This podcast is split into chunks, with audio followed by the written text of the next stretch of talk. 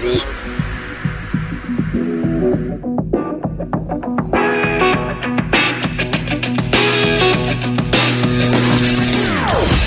opinions bien à elle. Sophie Durocher. Son franc-parler ne laisse personne indifférent.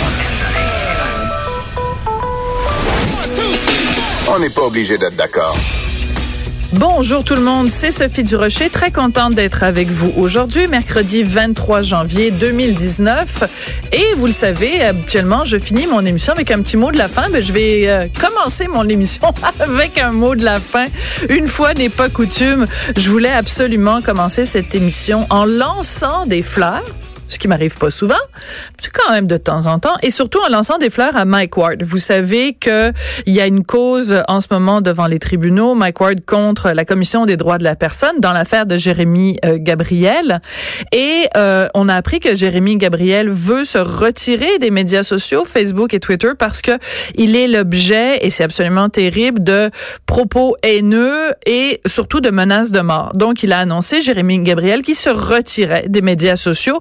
Et Mike Ward a tenu à réagir à ça en disant euh, que lui aussi avait reçu des messages haineux et des menaces de mort, mais surtout, il tient à offrir une forme d'empathie à Jérémy Gabriel. Et je cite, voici ce que Mike Ward a écrit. Cette fois-ci, c'est Jérémy qui reçoit la haine et pour ça, j'ai beaucoup d'empathie pour lui.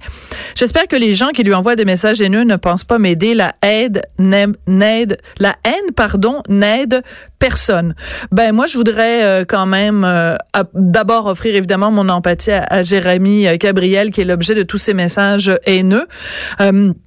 Et aussi saluer quand même Mike Ward qui, malgré le fait qu'évidemment il se situe pas du même côté que Jérémy Gabriel dans cette cause-là, même si c'est pas une cause qui est dirigée contre Jérémy Gabriel, qu'il ait pris le temps de dire en fait à ses fans ben si vous pensez que vous aidez ma cause en envoyant des messages haineux à Jérémy Gabriel, un, vous vous trompez.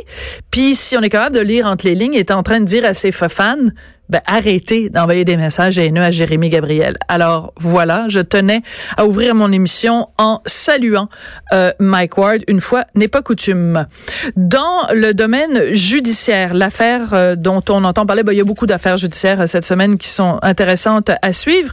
Mais dans le cas de l'affaire Roson, vous savez qu'il a fait l'objet d'accusations formelles donc d'agression sexuelle. Ça se serait passé dans les années 70, 1979 plus précisément et hier, donc, euh, il, a, il a en fait comparu euh, in absentia. C'est un représentant de son avocat qui s'est présenté euh, en cours. Et ça soulève toutes sortes de questions parce que il y a toujours pas de plaidoyer qui a été enregistré dans le cas de l'affaire Roson. Donc, va-t-il plaider coupable ou non coupable? Et s'il décide de plaider non coupable et qu'il y a donc procès, va-t-il choisir avec juge ou juge et jury?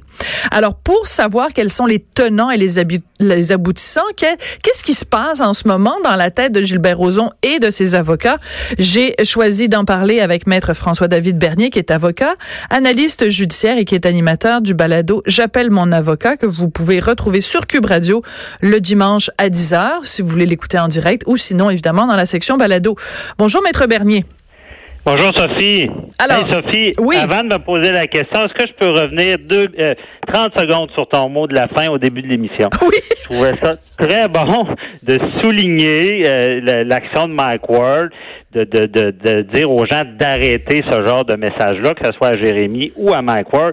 Très belle initiative. Et Sophie, je, rapidement, je vous dis, je prends Jérémy Gabriel et Mike Ward. J'ai deux heures, deux belles heures avec moi dans le même bureau. Puis d'après moi, on règle le problème, on part en avant.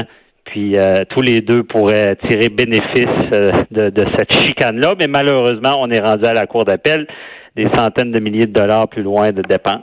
Mais souvent, le litige part de petites choses. Oui, mais comme euh, comme tenait, comme tenait, mais je comprends tout à fait, c'est une bonne initiative euh, de ta part. En effet, c'est pas une mauvaise idée, mais en même temps, comme le soulignait Mike Ward dans son message euh, Facebook, il a dit, ben la cause, moi, elle ne m'oppose pas à Jérémy Gabriel. Elle m'oppose à la Commission des droits de la personne qui cherche à me censurer. Ça, c'est sa version, sa version à lui. Mais ça, ça, quand j'entends ça, ah, c'est pas c'est pas Jérémy, c'est la commission. Non, c'est c'est Jérémy au final, c'est la commission qui prend la cause, qui paye les frais, mais c'est au nom de Jérémy. Au nom de Jérémy. Pas trop d'important. Mais moi, moi, tout ça, là, je le dis depuis le départ, ça, ça aurait pu se régler, puis il aurait pu se parler, puis on aurait pu euh, trouver des solutions positives et concrètes pour que un et l'autre n'aient pas trop euh, tous les dommages qu'ils ont subis chacun de leur bord, si on peut dire. Oui, puis c'est intéressant. Hein, je vis de ça, je vis de la chicane, puis ça c'est ça, les chicanes. Malheureusement, euh, je, vois ça trop souvent. On est rendu au procès des années plus tard. Euh, les, les, parties se croisent dans le couloir. En 20 minutes, c'est réglé. Ouais. C'est dommage. J'aurais pu faire ça au départ. Ben là, parlant de chicane. mon mot sur le mot de la fin. Oui, parlant de chicane, je vais te chicaner parce que ça dit 30 secondes puis ça fait comme 4 minutes. désolé.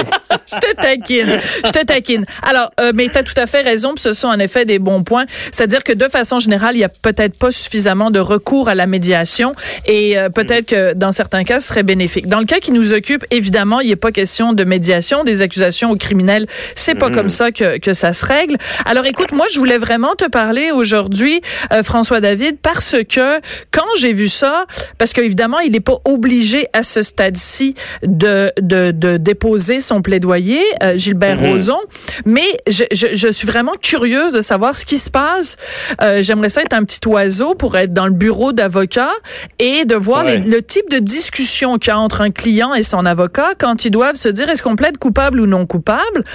Parce que évidemment s'il plaide coupable ben il y a pas de procès. Donc il y a pas de en même temps euh, après on s'en va directement à la sentence. S'il plaide non coupable, euh, quelles sont à ce moment-là les conséquences? Parce que cette décision là elle doit être prise une fois que tu as pris connaissance de la preuve. La preuve, il l'a seulement depuis hier. C'est ça. Mais faut, comprenez bien, là, regardez, euh, vous allez dire que je suis un devin, il, va plaider non coupable, c'est certain. C'est sûr, c'est tout le temps comme ça.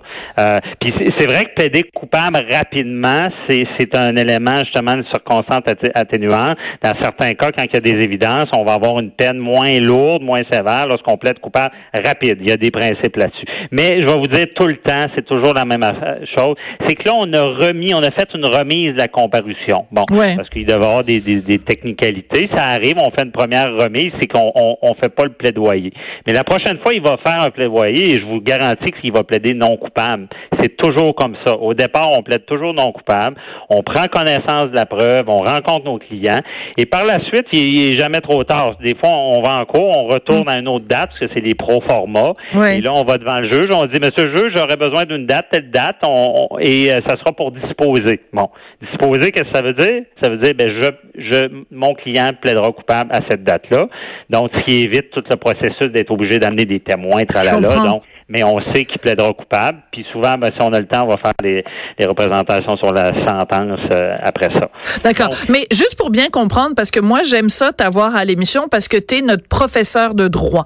Euh, ah. et c'est non, mais c'est vrai parce que c'est important. Tu sais, nous comme journalistes, on a tendance à prendre des termes, à les pitcher un petit peu à droite et à gauche, en prenant pour acquis que tout le monde le sait. Euh, et, mm-hmm. et ben, ça n'est pas le cas. Donc, prends-nous par la main. Ok, quand on dit que hier, l'avocate qui représente l'avocat de, de, Gilbert Rozon, a pris connaissance de la preuve. Concrètement, ça veut dire quoi? Ça veut dire que c'est un dossier dans lequel il y a la preuve qui a été accumulée par la police et c'est ça qui a été déposé au DPCP et qui a mené à des accusations. C'est un beau dossier là, avec souvent le logo de la SQ ou de la, police qui a fait l'enquête. Puis il y a tous des documents, donc la preuve. Des fois, souvent, il y a un CD avec de la preuve. Puis, euh, Et cette preuve-là, ça peut être quoi? papier, là, il, y aurait, ça serait rendu à l'une dans le dossier Shark. Ouais. donc, tout ça est divulgué parce que la couronne, le ministère public n'a pas le choix de tout donner ce qu'il va utiliser. Il peut pas prendre par surprise. Donc, c'est un document qui nous est remis et c'est tout ce qui est des documents de preuve qu'on va euh, évaluer puis regarder avec le client, voir s'il n'y a pas des choses, euh, qu'est-ce qu'ils ont contre notre client, quel genre de défense on peut faire, euh, ou s'il y a lieu de carrément plaider coupable puis par la suite être bon avocat, mais pour qu'il y ait moins une, une grosse sentence. Je comprends. Mais quand on parle quand on parle de preuves dans un cas d'agression sexuelle, des preuves, c'est quoi? C'est euh, un interrogatoire de la victime, dans la, de la présumée victime, dans laquelle elle donne des détails précis, corroborés par d'autres personnes, parce que sinon, ça devient la parole de l'un contre la parole de l'autre. Est-ce que ça peut être euh, des sous-vêtements souillés qui contiennent l'ADN de, de la personne? Concrètement, une preuve dans un cas d'agression sexuelle, ça ressemble à quoi? Ben c'est ça. Souvent, c'est des déclarations de la victime, euh, des témoins. La personne accusée peut faire des déclarations, mais vous savez, on conseille toujours à nos clients, à moins que ce soit très mm-hmm. évident, de ne pas parler au début, puisque une fois qu'une déclaration est faite, c'est ça va mieux après pour mettre en contradiction. Bon, le système fait que les, les, les, plaignants vont faire des déclarations. On va étudier ça, on va voir si c'est crédible. C'est sûr que dans certains dossiers encore plus complexes, on parle de la, de la petite culotte, l'ADN et tout et tout, il peut y avoir ce qu'on appelle des exhibits, des preuves euh, matérielles. Évidemment, ils nous les remettront pas. On va connaître l'existence. Ils nous remettront pas après. On pourra pas se promener avec puis la faire disparaître. C'est dans des dossiers où est-ce que c'est la police qui perdait la preuve. Rappelez-vous d'un dossier d'agression où est-ce qu'il y avait eu une My God, oui. danser pour euh, étrangler une jeune fille, mais on avait perdu la preuve, euh, la, ah, la pièce fort, ça. Bon, non, ça c'était pas fort. Donc tout ça, oui, c'est divulgué. Puis comprenez bien, tu sais plus tard, puis là, évidemment, bon, on plaide comme je dis, on plaide non coupable, ça ne veut pas dire qu'il ne changera pas d'idée plus tard. Et euh, on, continue euh, tout ça à analyser. Il y a des négociations qui peuvent s'installer. Mais plus tard, souvent dans ces procès-là, on, a le droit à une enquête euh, préliminaire.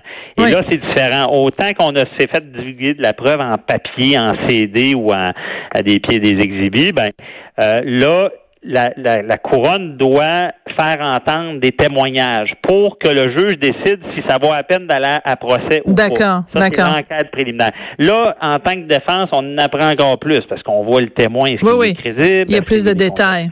C'est ça. C'est ça. Puis souvent, les procès sont quand même, si c'était à procès, ça prend vraiment de quoi d'évident qu'il n'y a pas de preuves, comme euh, dans certains dossiers où est-ce qu'on dit il n'y a pas de preuve, on arrête tout ça là. Mais souvent, ça s'en va en procès. Ça ne veut pas dire qu'il est plus coupable. Non, non, non, tout à fait. Puis de toute façon, c'est important de le respécifier dans toutes ces causes-là. Tout accusé au Canada profite de la présomption, bénéficie de la présomption d'innocence jusqu'à preuve du contraire. Donc, euh, c'est, il faut vraiment faire attention, mettre des gants blancs, marcher sur des œufs. Écoute, c'est très important parce qu'il nous reste peu de temps. Je veux absolument euh, passer à l'autre élément qui est Gilbert Rozon avec ses avocats doit décider s'il veut un procès devant jury seul ou jury, euh, non, devant juge seul ou juge et jury.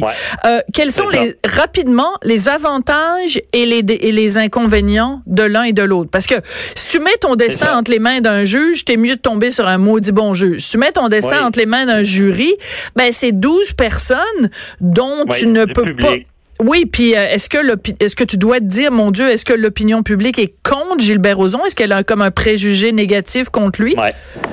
Ben, il s'est pas supposé jouer sur les jurés qui seront sélectionnés. Ils doivent être comme des juges impartials. Mais Sophie, c'est une bonne question. Euh, comprenez bien que certains crimes là, qui sont graves, trahison, meurtre, c'est obligatoirement devant jury et juge. OK? Ah, c'est obligatoire. Toutes les autres infractions, à part les moins graves, comme ceux accusés par infraction sommaire, c'est moins grave, c'est on a ce qu'on appelle une option. Donc, de choisir jury avec juge ou juge seul à la Cour du Québec. Bon. Et là, oui, effectivement, on cachera pas que c'est une stratégie en arrière de ça. Mais ben oui. Si l'avocat a un dossier très technique en droit, euh, qu'il faut vraiment quelqu'un qui connaisse ça ah. pour avoir la bonne, bonne affaire, ben, on n'ira pas devant un jury s'ils connaissent pas ça le droit. Ils se font informer du droit par le juge, mais c'est pas des spécialistes. Hum, c'est très bon point, ouais. Ouais, si on a une cause euh, hmm. très euh, en équité qu'on appelle très, euh, tu sais, qui, tu sais, comme une histoire de, de meurtre par compassion, ben tu sais, c'est sûr, ben je vois pas la défense qu'on veut faire, mais en tout cas, disons qu'il y a, il y a, il y a beaucoup d'éléments de, de c'est sûr que le public, on, on cachera pas qu'ils vont, ils vont être guidés par le juge pour prendre la bonne décision, ils vont pas selon leurs émotions. Mais ben non. Mais quand même, quand que, excusez l'expression, mais je vais le dire, là, quand il y a un, plus gros show à faire, t'es bien mieux devant un public, devant 12 jurés, que le juge seul, que, excuse, là, quand t'es avocat, hmm. puis le juge seul, puis tu te mets à t'énerver avec tes effets de toge, là. Ça marchera pas. tout le temps, là. Mais ça, c'est drôlement. Mais c'est drôlement intéressant, puis euh, euh, c'est plate parce que l'entrevue tire à sa fin, mais, euh, mais cet élément-là, sans, sans présumer du fait qu'un avocat veut nécessairement faire un, un, un, show, faire un spectacle avec ça, il reste quand même que euh, quand un juge qui, lui, bon, a passé des années dans, dans un palais de justice et donc qui, qui connaît le droit dans tous ses moindres détails, versus avoir 12 personnes qui connaissent, bon, des, la base, vraiment le minimum en droit, euh, le côté justement effet de toge là peut être plus intéressant. Bon, ça va être ben intéressant de voir ce qu'il choisit. Euh, toi, t'as prêt ton... c'est de convaincre. Hein. Peu importe, on parle de show, mais que ce soit un jury, il faut le convaincre. Donc, comment le convaincre? Des fois, Il y en a qu'il faut être un peu plus éloquent. Et d'autres, ben c'est sûr que s'il connaît tout, puis tu lui fais un cours de droit, ben il va peut-être moins embarquer. Mais c'est, euh, je pense que les gens comprennent bien le genre de stratégie qui, qui est en arrière. Puis c'est vraiment pas de mauvaise garde, c'est, vraiment on veut le meilleur pour euh, euh, l'accusé pour qu'il y ait ce qu'on veut dans pleine et entière. Qu'il n'y ait pas d'abus. Ben oui, c'est ça. Une défense pleine et entière, puis un jugement impartial, peu importe, puis que justice soit faite, si on peut dire. Absolument. Bon, ben écoute, c'est toujours toujours passionnant. C'est passionnant ce qui se passe dans les palais de justice. Les les, euh, en tout cas, on espère euh, savoir euh, donc bientôt et s'il plaide coupable ou non coupable. Ben en fait, on va le savoir le 8 mars. Il plaidera non coupable, mais au plus tard, c'est là que je sais pas. Mais moi, je pense qu'il va se défendre. Je fais mes prédictions, mais je pense qu'il va se défendre. OK. À suivre. À suivre. Merci beaucoup, maître François-David Bernier, donc est avocat, analyste judiciaire et animateur du balado. J'appelle mon avocat sur Cube Radio le dimanche à 10h. Merci beaucoup. Après la pause, surtout restez là parce qu'on va parler des travailleuses du sexe. On n'y pense pas nécessairement, mais quand il fait extrêmement froid, comme il fait en ce moment, euh, ben tout le monde qui travaille dans la rue souffre, les travailleuses de la rue aussi.